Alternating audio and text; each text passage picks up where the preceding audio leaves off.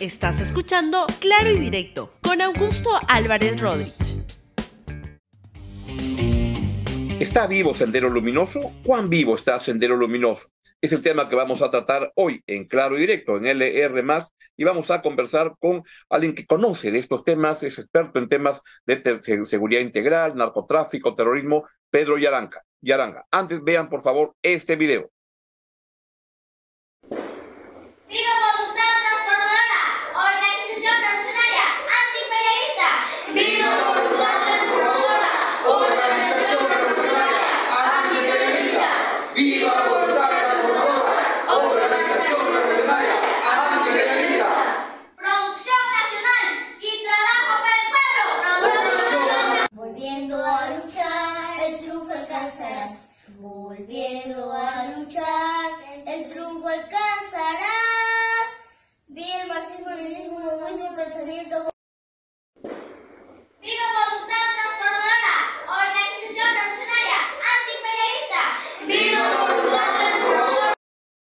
Esto que parecen escenas del año 1990, 93, 94, parece que ocurren en el año 2023 y es espeluznante ver que eso pueda estar ocurriendo.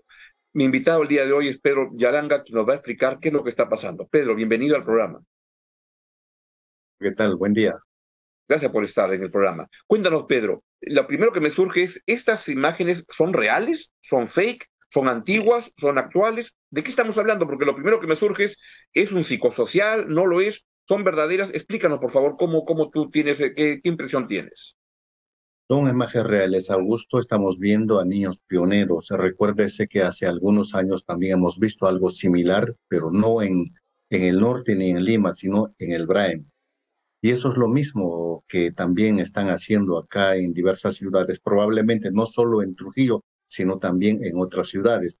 Esto es parte de otras formas de lucha, lo que Abimael Guzmán anunció al ser presentado con traje a reyes. Él dijo que su captura simplemente era un recodo en el camino y que la revolución continuaría con nuevas formas de lucha. Y el 2009 efectivamente nace el Movadef. ¿Y, y, qué es lo que están buscando? Porque esta, esta organización educativa que hay ahí la maneja a un señor Juan Santos, quien estuvo preso 12 años por asesinato a cinco personas y era de Sendero Luminoso. Este, ¿Cuán vivo está? Si pueden poner, por favor, las imágenes de afiliación, ¿no? que han aparecido en la República el día de hoy sobre afiliación a APP, a un partido regular, este, estaba infiltrado, según lo usaba como fachada para sus, acciones. ¿Cuántos, este, hay, ¿Cuántos Juan Santos hay en el, en el país? Eh, eso es una nueva táctica que están utilizando no solo los remanentes que están en el BRAE, sino también la gente que trabaja en función al Movadef. Movadef y otros tantos uh, grupos de fachada, incluida esta ONG que trabajaba en Trujillo. Eso es una infiltración masiva, no solo a, los, a las organizaciones sociales, sino también a los partidos políticos y vía algunos partidos políticos colocar a sus allegados cercanos, sea a nivel regional o a nivel nacional en el Congreso de la República, por ejemplo. O sea, que utilizan partidos ya no, este, o sea, partidos regulares que están en el Congreso para infiltrarse y usarlos como, como biombo para poder desarrollar ese tipo de, de acciones. Efectivamente, eh, para ellos una de las formas que no han descartado es tomar el poder a través de las armas. Eso es una guerra prolongada. Por eso es que ellos no entregan las armas, tampoco se arrepienten. Es decir, que para ellos la guerra todavía no ha concluido. La posibilidad es tomar el poder a través de las armas, pero el mundo está cambiando. La situación del 80-90 no es igual al año 2023. Por lo tanto, una de las otras posibilidades de tomar el poder también es infiltrándose en los, en los sectores sociales, pero especialmente en los partidos políticos, y luego escalar paulatinamente, aprovechando esos espacios que deja la democracia. Pedro, ¿y cuán diferente es el sendero del 2023 del sendero del año los 80, cuando empezaba, del 90, etcétera? en qué, en qué, qué, hace ahora.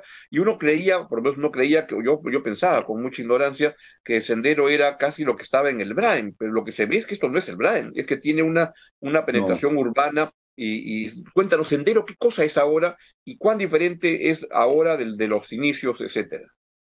Aparentemente son dos facciones que en el tiempo podrían unirse. Uno, que son los remanentes en el BRAE, que se autodenominan como el militarizado Partido Comunista del Perú y que tienen mayor manejo militar, bastantes versados en armas.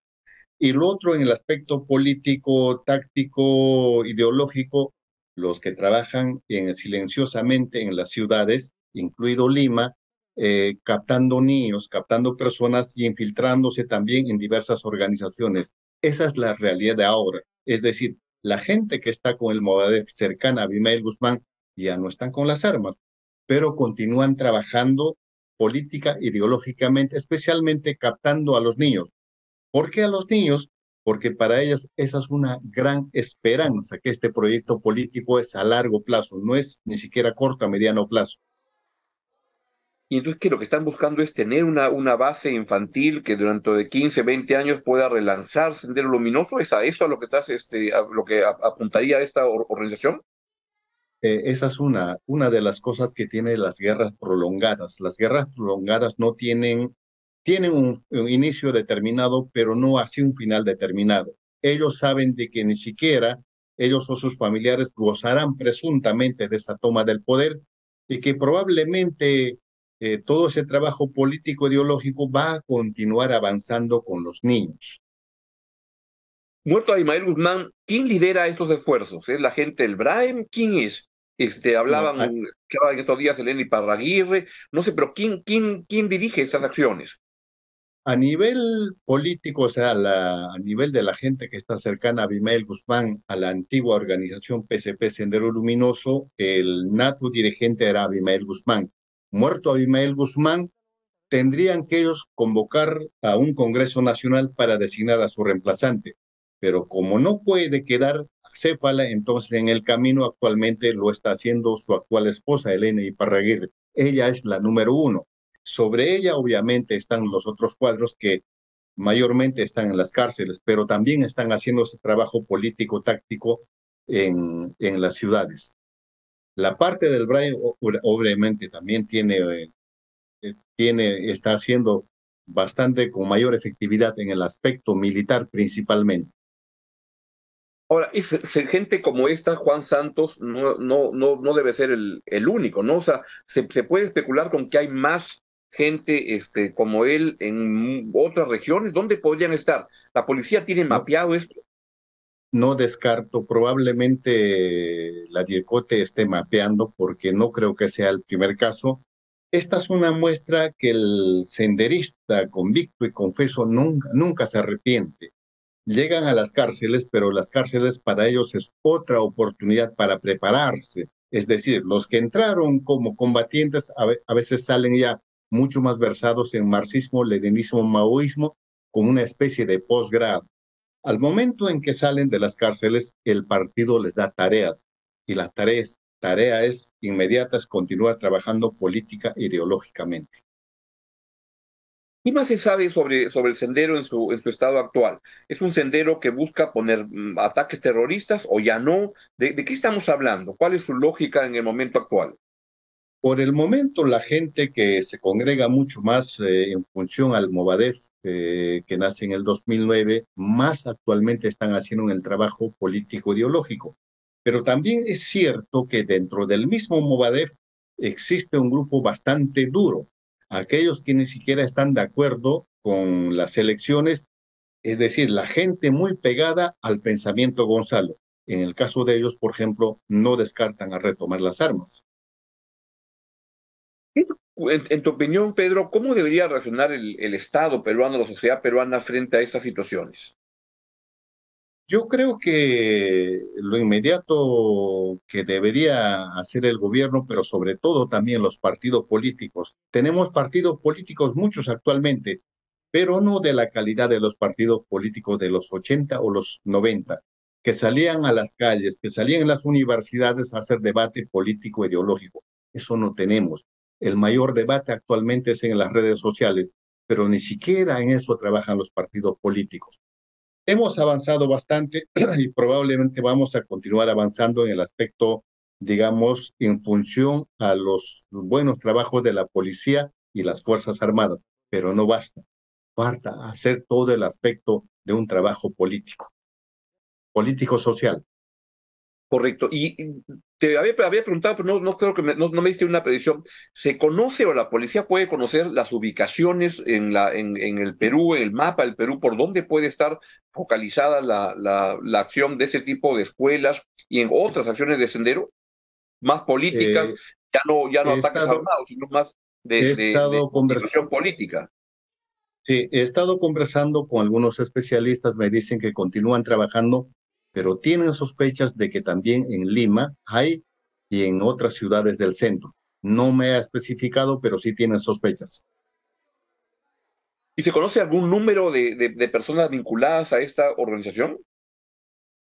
En números son bastantes, ¿ah? O sea, es bastante? son pocos los son pocos los senderistas que han estado en las cárceles eh, o que han sido capturados y luego colaboraron de alguna parte que luego se han arrepentido, obviamente hay hasta del nivel de dirigentes, pero son pocos.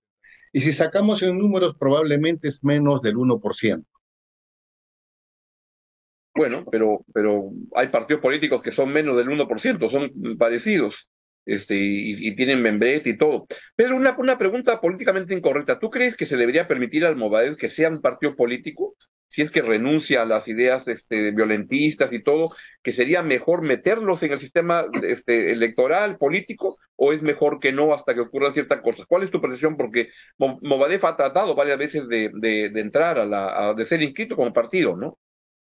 Lo que pasa es que el Movadef siempre entra de la mano con las nuevas tácticas que tienen. Y las tácticas que tienen no es obviamente trabajar a nivel de gestión pública, ni en el debate político actual. Ellos tienen un objetivo común, siempre van de la mano llevando eso. Tendrían que ellos dejar de lado todo eso y finalmente, este, por lo menos, arrepentirse y en parte entregar las, eh, las armas, ¿no?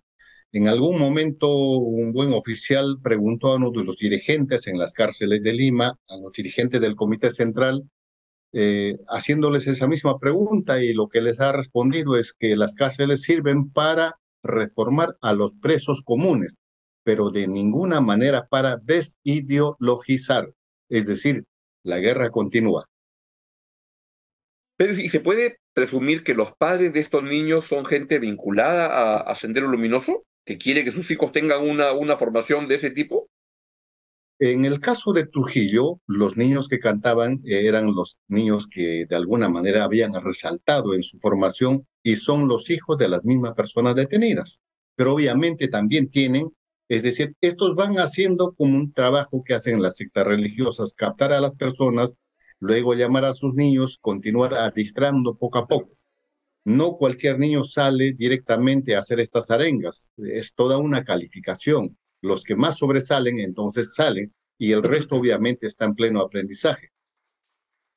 Y pensando en los partidos políticos, de ver cómo, cómo aceptan los registros de militantes, ¿hay algún registro de gente que haya estado detenida por, por, por, terrorismo en el Perú, de manera que no se le pase a APP, ¿no? que ha tenido esta persona y seguramente a muchos otros otros partidos, ¿no? Porque eh, yo no, no, no tengo, estoy seguro que, que APP no es que sea un partido terrorista, sino que están abiertas las inscripciones y la gente se mete. Entonces, ¿cómo pueden los partidos prepararse y tener la precaución de decir, oye, cuidado, acá esta persona tiene los antecedentes? Deberíamos tener un registro, lamentablemente no tenemos. El organismo especializado que es la DICOTE maneja de alguna manera, pero no del total pero lo mejor que se puede hacer por lo menos es googlear pues el nombre de estas personas y obviamente ahí saldrán pues parte de algunos procesos que tiene. Lo más fácil.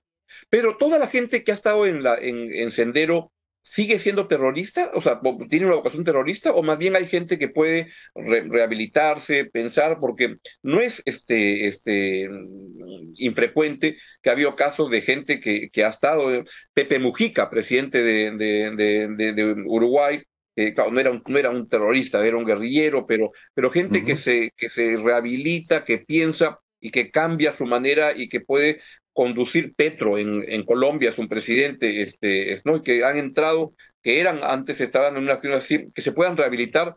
¿Qué se puede hacer para que la gente pueda tener una segunda oportunidad y encauzar su, su motivación política por el buen sentido? ¿O crees que eso es imposible en el Perú?